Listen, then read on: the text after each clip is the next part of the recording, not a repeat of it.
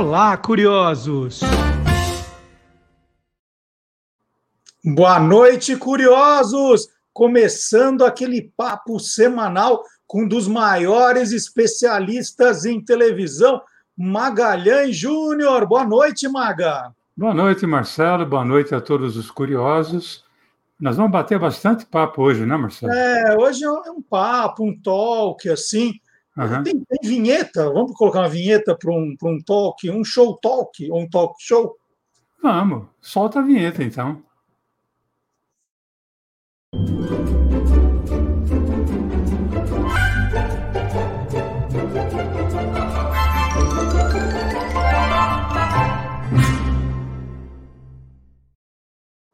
E olha só, a produção do programa mandou eu trazer uma caneca com líquido né, misterioso para conversar com você, para estar tá preparado, porque o tema de hoje é talk show. Então, estou com a minha canequinha aqui. Sabe-se o que é o líquido, Marcelo? Olha, pela ausência de cor, ou é água ou é vodka, Maga. Alternativa 2. um brinde ao Magalhães. Um brinde a todos nós. Nós vamos falar do primeiro talk show da TV brasileira hoje, Maga? Vamos, Marcelo, até porque na TV brasileira o termo talk show é relativamente recente. Na segunda metade dos anos 80 é que o termo talk show começou a ser mais empregado, tudo por causa do Jô Soares, naquele programa Jô Soares 11 e meia, que era exibido pelo SBT. E depois, no programa do Jô, exibido pela TV Globo. Aí, dos anos 80 para cá, muitos foram os nomes que souberam, cada um, à sua maneira, fazer da entrevista um show. Muitas vezes utilizando humor, música, às vezes até a presença de uma banda, né? Hum. Então vamos lembrar alguns nomes. Eu citaria aqui a Mauri Júnior, que fazia um talk show elegante, soft, o Pedro Bial, na conversa com o Bial, é praticamente uma sequência do que foi o programa do Jô. Citar a grande jornalista Leda Nagli, no seu programa chamado Sem Censura, na TV Educativa. O e, meu amigo Otávio hoje, Mesquita. E hoje Oi, a Leda, hoje a Leda está com um milhão de seguidores no YouTube, Maga. Olha o sucesso que ela Olha, faz. Coisa maravilhosa. Mas, mas a, Leda, a Leda merece, uhum. né? Porque é uma jornalista sensacional e sabe, inclusive, fazer com que o entrevistado brilhe mais do que ela, coisa que é fundamental num talk show.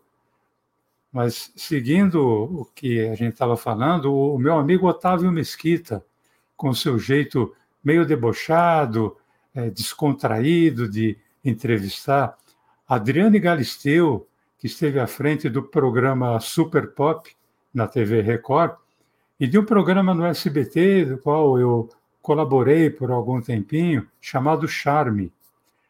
O Serginho Groisman, com seu programa Altas Horas na TV Globo, programa Altas Horas que já foi matéria-prima na TV Cultura e foi também programa livre no, no SBT a Marília Gabriela, grande Marília Gabriela, também com um jeito muito peculiar de entrevistar e de falar com o telespectador. Lembrar do Clodovil, no seu programa Clô para os Íntimos, no hum. tempo ainda da Rede Manchete, aquele programa que tinha a lente da verdade. A, a Luciana Jimenez, com, primeiro com o Super Pop, que ela substituiu a Adriane Galisteu e hoje com o Luciana By Night. O meu amigo também, Rony Fon, que desfilou ali toda a sua cultura no programa chamado Todo Seu, e fala também dessa nova geração, né, Marcelo?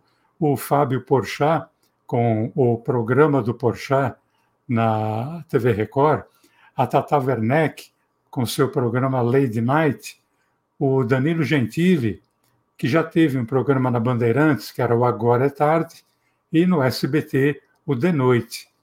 E finalizar com aquela que é a rainha da TV, a Hebe Camargo, a grande Hebe Camargo, com aquele seu indefectível sofá. É, você falando da Hebe, uhum. é, ele é um, o formato é um pouco diferente dos outros, né, Maga?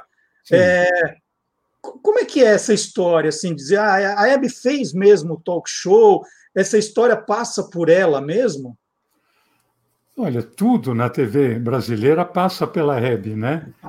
Porque ela estava presente desde a inauguração da TV, desde 1950. A Hebe, que além de cantora, se notabilizou por ser uma grande apresentadora, né? Mas os seus programas em geral eram programas de entrevista. Uhum. Até que em 1963 eu achei uma coisa maravilhosa. Um programa na TV Paulista, Canal 5, que inicialmente iria ter o nome de Hebe Show e Simpatia. Bom, as três coisas relativas a Hebe, né? O nome, o show que era ela e a simpatia. Mas esse programa acabou indo ao ar com outro título. O título foi Hebe, Sinar e Simpatia. Eu imagino que porque o Sinar tenha patrocinado o programa. E era um programa, inclusive existe a descrição dele em revistas, que reunia entrevista, música e humor. Todos então, os então, ingredientes de um talk show. Então dá para cravar que ela, ela fez o primeiro talk show da TV brasileira? Olha, Marcelo, acho que dá para cravar que a Hebe foi a primeira mulher a apresentar um talk show na TV. Agora, o primeiro talk show mesmo da TV brasileira, quem apresentou foi Silveira Sampaio. Silveira Sampaio, cujo programa mais famoso que ele teve chamava-se Bate-Papo com Silveira Sampaio, que estreou em 1957.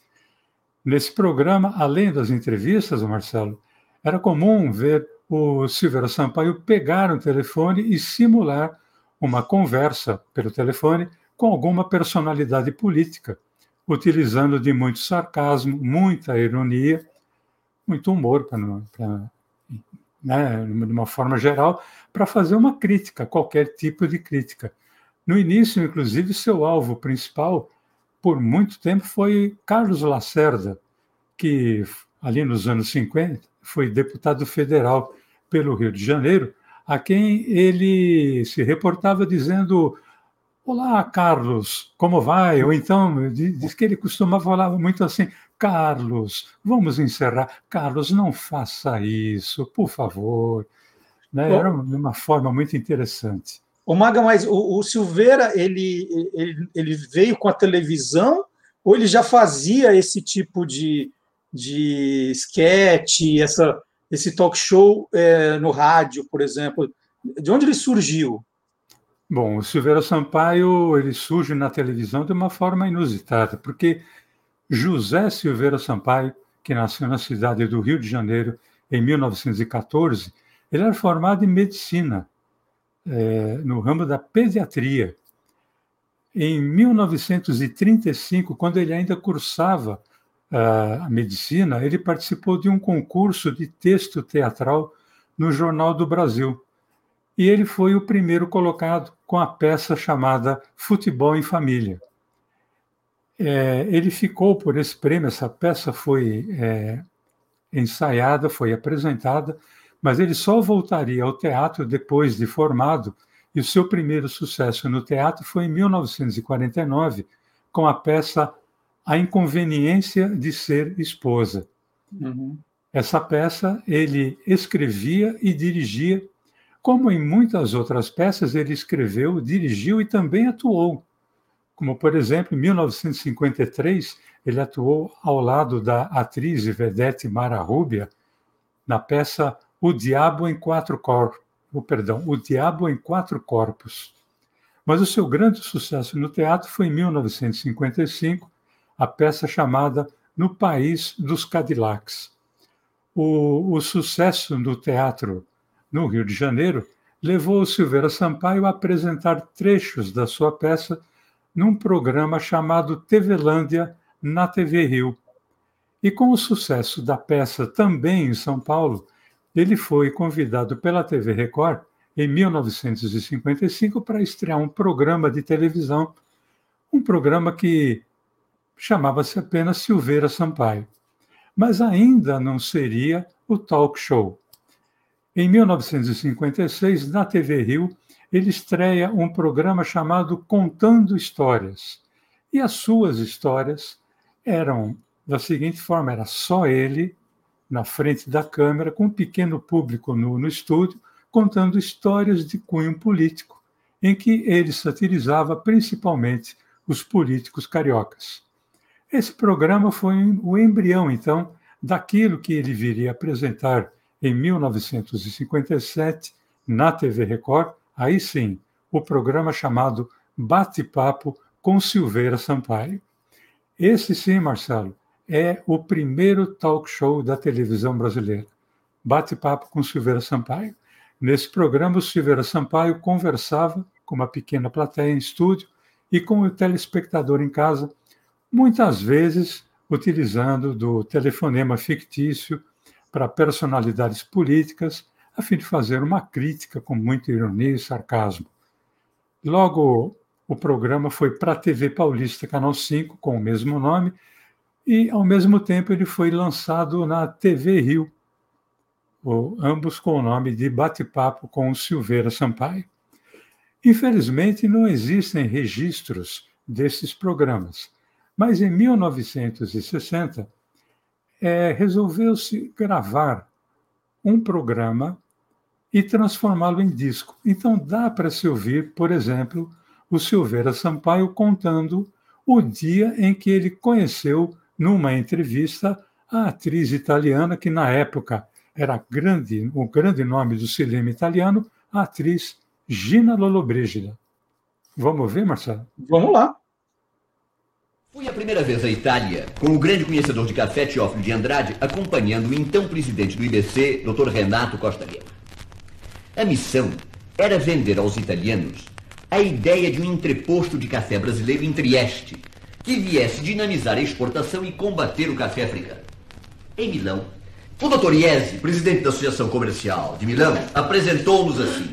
Aqui está presente o senhor Dr. Renato Costa Lima, presidente do Instituto Brasiliano de Café, que veio à Itália com os amigos para estudar a organização de um entreposto de café em Trieste que todos nós, unanimemente, somos contra.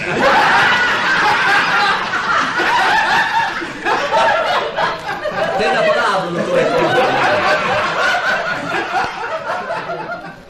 Fui a Roma, mas não vi o Papa. Mas entrevistei Dina Lollobrigida. É, é.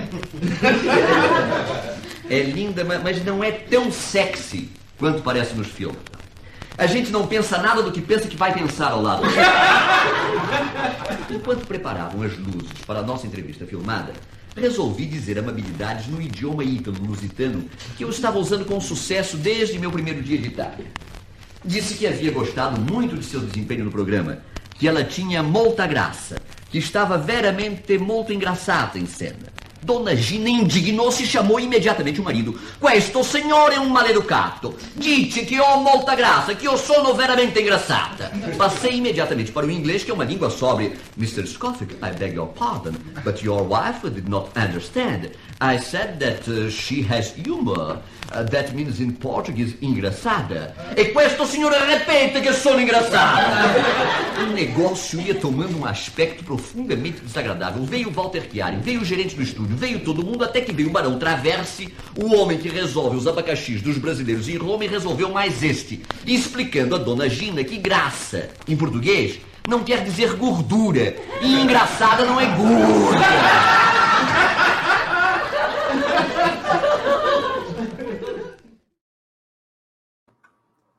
Gente, essas risadas. A claque era demais. É muito bom, muito ah, bom. Claque sempre funciona, tá vendo? Mas muito bom, hein? Ele tem uma desenvoltura, ele né, não, não para, é uma, é uma metralhadora ali contando. Agora você imagina cada vez né, que ele pegava um, então um telefone para provocar, para dar uma espetada, como costumavam dizer, num político. Né? Ele, devia ser, ele devia ser odiado pela classe política, né? Assim, então, olha, toda vez que ele pegava um telefone, era o chamado Deus nos acuda. Uhum. É, tanto que se, se você fizer uma busca do, de imagens do Silveira Sampaio, você sempre vai ver ele com um, um, telefone na mão, porque virou uma, quase que uma marca registrada. Né? Teve uma vez, por exemplo, que ele resolveu criticar a prefeitura pelo excesso de buracos na cidade, é, coisa que, se ele fosse vivo hoje, obviamente, ele tornaria a fazer, pelo menos aqui em São Paulo, né, Marcelo? Mas no Brasil então, inteiro. No Brasil inteiro. Então, o que, que ele fez? Ele promoveu pelo telefone, né, um, um telefonema fictício, um sorteio de um buraco de uma determinada rua. E dando ao fictício telespectador é, como ganhador daquele buraco. Uhum. Uma, uma coisa inusitada. Tanto é que, na mesma semana, a prefeitura foi lá e tampou o prêmio, ou seja, tampou o buraco. Né? Isso... Hoje, hoje em dia, Maga, se alguém inventar isso, de sortear um buraco, a prefeitura, em vez de tapar o buraco, começa a cobrar IPTU do cara. Do ah, sim. Até porque é imóvel, né? O é, buraco tá não se mexe. Agora, tem uma outra história muito interessante, Marcelo, de quando Silveira Sampaio foi fazer uh, uma série de entrevistas na Rússia e ele queria comprar uma chapka, que é aquele, aquele gorro que cobre a orelha, aquele gorro russo. Uhum. E eu acho que seria muito legal a gente ouvir o que, que ele tinha a, a nos dizer. Vamos ouvir. Logo que cheguei a Moscou, com 30 graus abaixo de zero, corri imediatamente para o GUM, o GUM é a maior loja de Moscou. É a loja dos dois mil réis, Tem de tudo. Ocupa todo um lado da Praça Vermelha de frente ao Kremlin. Chegamos à tarde e corremos para o GUM para comprar o Chapka. Chapka é aquele gorro de peles que agasalha as orelhas. Agora, entra lá e descobre, sem intérprete, onde é que se vende chapka sem saber ainda que aquele gorro chama chapka. Um rapaz de uns 20 anos, depois de me haver seguido uns 20 metros, abordou-me, olhando fixamente meu nariz. Arábio? Niet. Brasilski? Speak English? More or less, mais para leste que para more. O rapaz colocou-se à minha disposição. O que é que eu queria? Gorro de peles? O nome era Chapka. A loja era no outro andar, mas ele me acompanharia. E eu fiquei pensando, eita paizinho bem organizado esse. O rapaz foi gentilíssimo. Discutiu com a vendedora, escolheu o melhor chapca de 84 rublos, lontra pura, fez-me experimentar no espelho, eu querendo bancar o proleta, nada de espelho, e ele já insistindo com o espelho. No fim, aquelas despedidas, bom, então esse passiva para cá, das vidânia para lá. O rapaz subitamente muda de atitude, toma jeito de malandro carioca, leva-me para um canto e pergunta no inglês com o sotaque da Lapa. Olha aqui, eu... A quanto é que você está trocando dólar aqui, hein?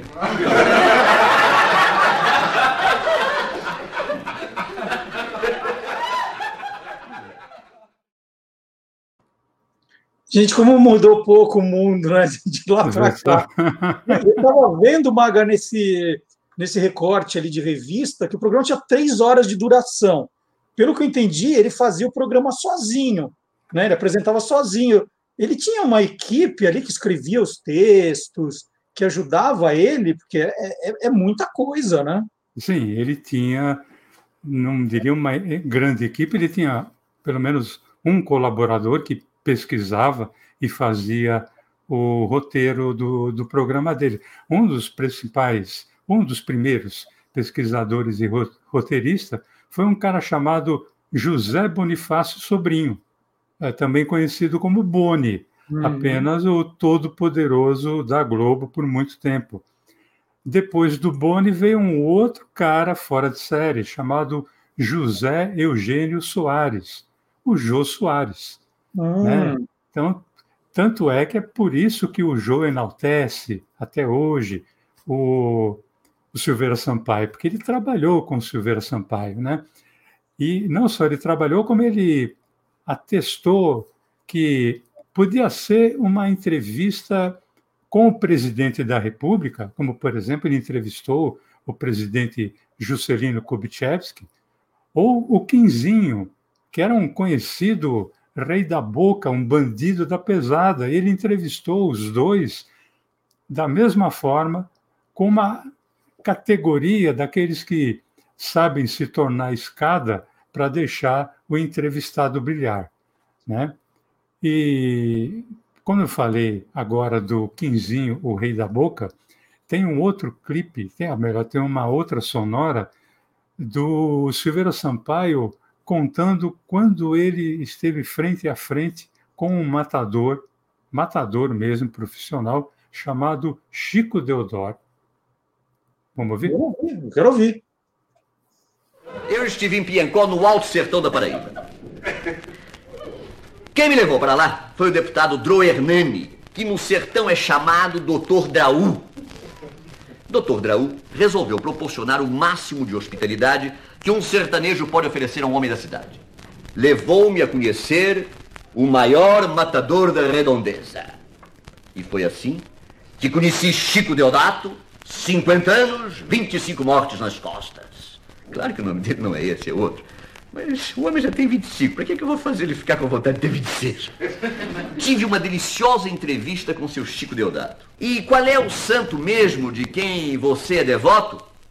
São Francisco Xavier, sim senhor. E já está pronta a capela que você construiu para o santo no seu sítio? Está pronta, sim senhor, doutor Drau. Já tem rezado me salado nos domingos. Mas o seu Chico Deodato, se o senhor é assim tão religioso e tão devoto de São Francisco Xavier, por que que quando sente essa relia assim que só passa matando, por que o senhor não apela para o santo fazer passar a relia antes? Já tem apelado, viu, doutor? Mas nesse particular o santo é um elemento que falha muito, viu? Então, resolveram fazer meu cartaz com o seu Deodato. Hoje, seu Deodato, esse doutor que você está vendo aqui, também é um homem de muitas arrelias lá no Rio de Janeiro quando ele não está de acordo, ele espeta o cabra no vídeo. Senhor Deodato levantou-se, apertou minha mão. Ah, muito bem. E quantas o senhor já tem? Quantas o que, senhor Deodato? Mortes, uai. Não, senhor Deodato, eu não tenho nenhuma. Senti que sua admiração tinha baixado 100%. E para não perder completamente meu cartaz de homem de muitas arrelias, salvei em tempo a reputação dizendo, por enquanto, não é, senhor Deodato? Por enquanto.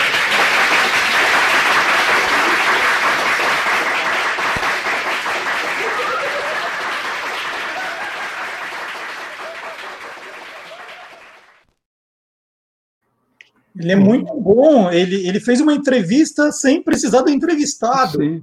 E Mas, a gente está sentindo que era uma entrevista mesmo. E, para minha sorte, é, seu Chico Deodato não existe mais, porque eu me enganei quando eu falei disso, Chico Deodoro. Né? Então, eu acho que eu estaria sendo o 26 né? o, o Maga, o, o Jô Soares sempre falou muito é, do Silveira Sampaio, eu conheci, eu comecei a ouvir falar do Silveira justamente por, por todo, sempre o Jô Soares fazia os maiores elogios, falar da referência, né? Sempre ele sempre fez questão de dizer que o programa dele era muito inspirado no Silveira Sampaio. Outros apresentadores também alguma vez declararam que estavam seguindo o modelo criado pelo Silveira Sampaio?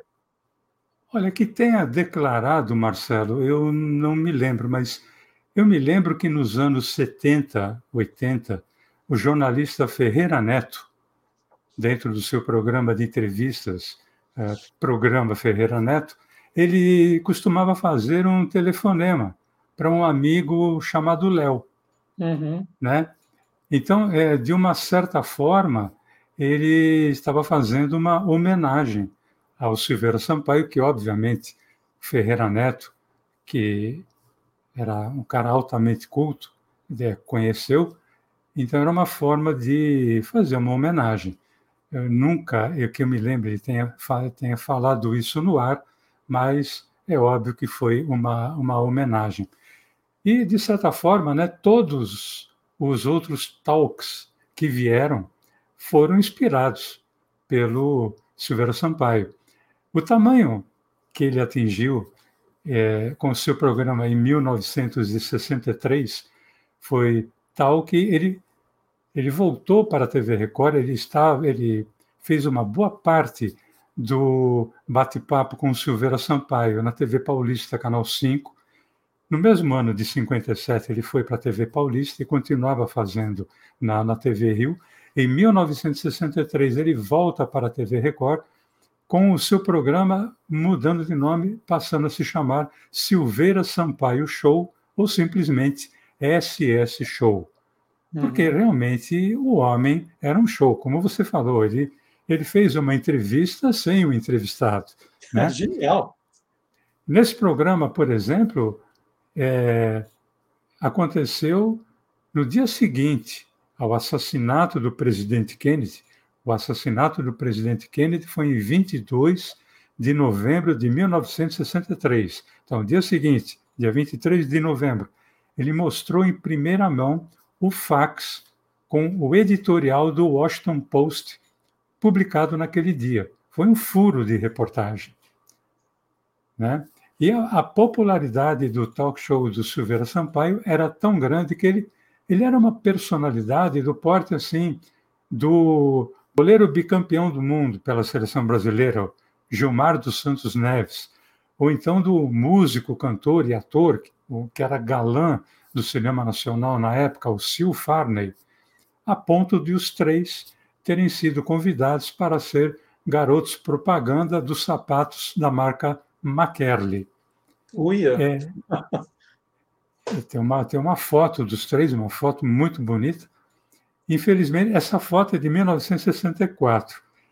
Naquele mesmo ano, aos 50 anos de idade, o Silveira Sampaio nos deixou ficando a lembrança daquelas suas espetadas via telefone, que é uma coisa marcante, é um cara que eu, olha, sinceramente, não me importa se ele foi o primeiro a fazer um talk show na televisão brasileira ou não, mas ele foi um dos caras mais originais da televisão brasileira, original e criativo.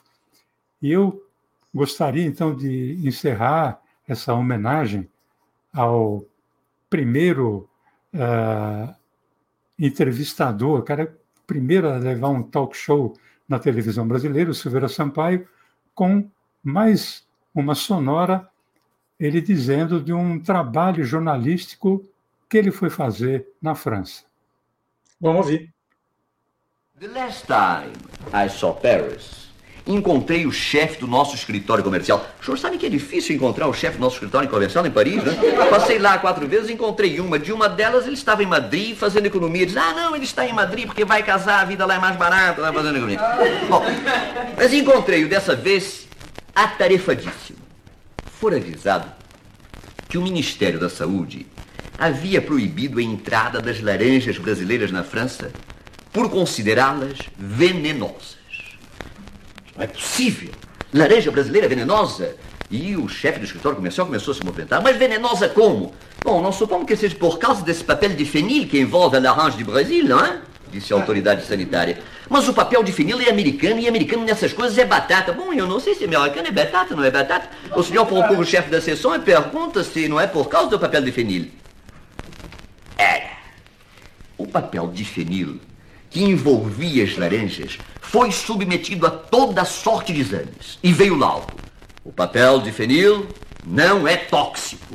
Então, o chefe do escritório procurou as autoridades sanitárias e, com os laudos nas mãos, perguntou mais uma vez como é que eles tinham chegado à conclusão de que o papel de fenil que embrulhava as laranjas brasileiras era venenoso.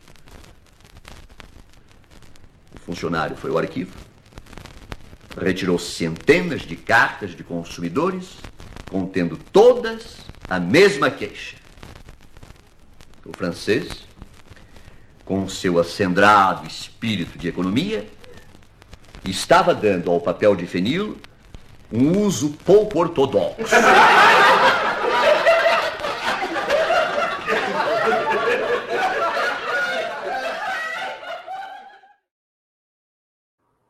Gente, é impossível não, não rir. Muito bom, muito bom. Maga, sensacional essa homenagem ao Silveira Sampaio. E lembrando sempre, né, para quem está nos acompanhando, que todos os programas anteriores que o Magalhães já fez, né?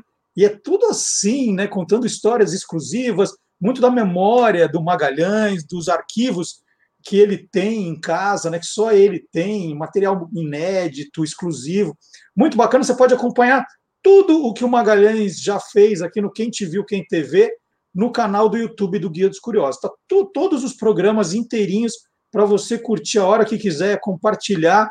E a gente sempre pede, né, quando está chegando no finalzinho do programa, para você não esquecer de deixar o seu like, deixar o seu comentário. Né? Isso ajuda muito o canal ganhar relevância no YouTube. Se você não se inscreveu ainda, pode se inscrever, aí você recebe notificações, né? para você não esquecer quando um, programa novo vai entrar no ar. Então fica aí esse, esses recados. Sábado agora tem o Olá Curioso das 10 ao meio-dia, e agora às terças-feiras, nesse horário das 8 da noite, eu estou fazendo também um quadro dedicado aos livros, o Tô Lendo. Então tem novidade toda terça, toda quinta e todo sábado. Olha, a gente fez uma, uma grade muito bacana para você aí acompanhar. Maga, última coisa, né? Como você gosta de história da televisão, eu amo história da televisão, adoro fazer o quadro com você e a gente sempre tem que aqui enaltecer tudo que pode ser feito para resgate da memória, como você faz. E amanhã, é, a ABERT, Associação Brasileira de Emissoras de Rádio e Televisão, comemora 58 anos de vida. E amanhã eles vão lançar o Memorial da Televisão Aberta Brasileira, está nesse endereço aqui, memoria.aberte.org.br. Eu participei de uma coletiva que foi feita na quarta-feira, né, é, mostrando o que tem e está uma coisa excepcional, uma coisa linda, linda, linda. É, é um memorial dividido por décadas, né? São sete salas em que você entra e aí se diverte com aberturas de programa, com fotos, com depoimentos. Um trabalho que teve a curadoria do Elmo Frankfurt e teve a direção de arte da Case Lud, uma empresa que hoje faz as grandes exposições da cidade de São Paulo, Castelo Ratimbum, Batman, TV Cultura, agora tem essa do, do John Lennon acontecendo no MIS, é tudo a case lúdico com a direção de arte de um cara espetacular, o Marcelo Giaco. Então fica o convite aí, vamos colocar de novo na nossa tela, memoria.aberte.org.br. Uma, é, é, maravilhoso, Memorial da Televisão Aberta Brasileira. Maga, não deixa de ver, que você vai amar, viu? Não, estaremos lá, faz parte. Né? Faz parte, inclusive, da, do, da nossa, da nossa forma de ser, né, Marcelo? É isso. O resgate da memória, que é muito importante. Maravilha. E a semana que vem a gente volta, né, Maga? Estaremos aqui de novo. Um grande abraço, obrigado aí aos internautas. Estaremos aqui de novo quinta que vem. É isso. Até quinta. Tchau. Um abraço.